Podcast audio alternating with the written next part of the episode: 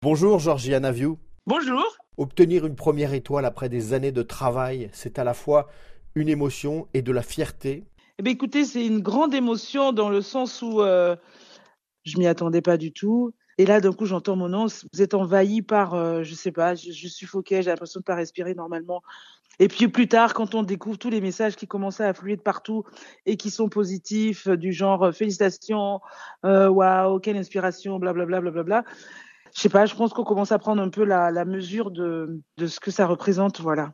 À l'origine, vous n'êtes pas venu en France pour euh, apprendre la cuisine ou même travailler en cuisine. Si on revient un petit peu sur votre histoire, pourquoi vous êtes venu en France? Pour faire une euh, maîtrise de LEA anglais-allemand et ensuite euh, intégrer l'école de traduction et d'interprétariat de Genève. Voilà, c'était le plan de carrière. Par contre, ce qui était sûr, c'est que j'avais envie de faire un métier passion. Donc, euh, la deuxième passion après les langues, c'était la cuisine et j'ai décidé de me lancer euh, en autodidacte, en achetant des bouquins parce que les enfants étaient petits.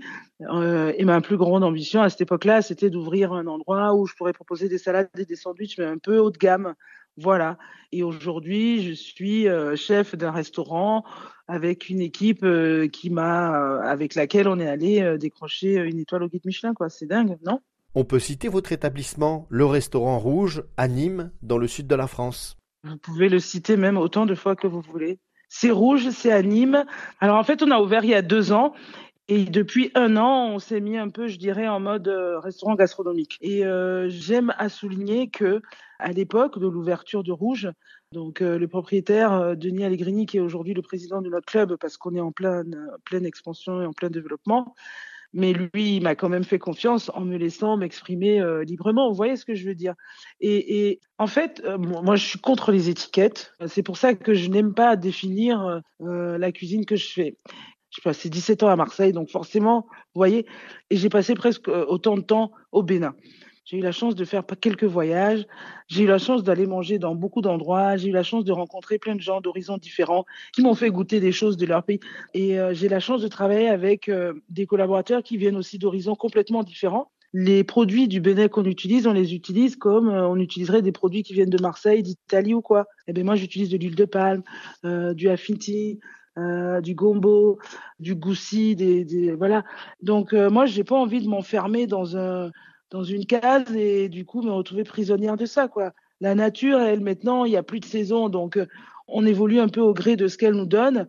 Et j'ai pas envie de me priver de tel ou tel produit. Bon voilà. Vous l'avez expliqué à des confrères. Votre grand-mère, Georgette, votre maman, Romaine, ont influencé votre cuisine. J'imagine que vous avez pensé à elle quand vous avez reçu cette étoile. Mais d'après vous, monsieur, évidemment que j'ai une pensée pour elle. Évidemment, mais pas que ma grand-mère et ma mère, mes tantes, mes oncles, enfin même euh, les, nanas chez qui on allait acheter euh, à manger après l'école et tout ça. Vous savez ce qu'elle m'a dit ma mère? Elle m'a dit Bon, ben c'est super, je suis fière de toi, ma fille. Félicitations. De toutes les façons, je n'en doutais pas, mais maintenant la lutte continue. Donc, euh, rendons grâce à Dieu et remets-toi au travail dès demain matin. voilà. Si vous aviez un message à adresser aux jeunes béninois, aux jeunes sénégalais, aux jeunes maliens, cuisiniers, futurs cuisiniers ou non, vous parliez de passion tout à l'heure, le travail est la base de tout. Non seulement il faut travailler, euh, en tout cas en, cuisine, mais je pense que c'est valable pour tous les métiers, il faut euh, fournir un travail le plus qualitatif possible. Dans le sens où, moi je vous ai dit, quand j'ai commencé, je voulais faire des salades et des sandwichs, mais déjà je me disais j'en ferais de haute qualité. Donc euh, c'est c'est en moi je dis souvent euh, je vise la lune et puis après je tombe dans les étoiles. Mais voilà, euh, ben là pour le coup l'étoile elle elle s'est posée sur nous.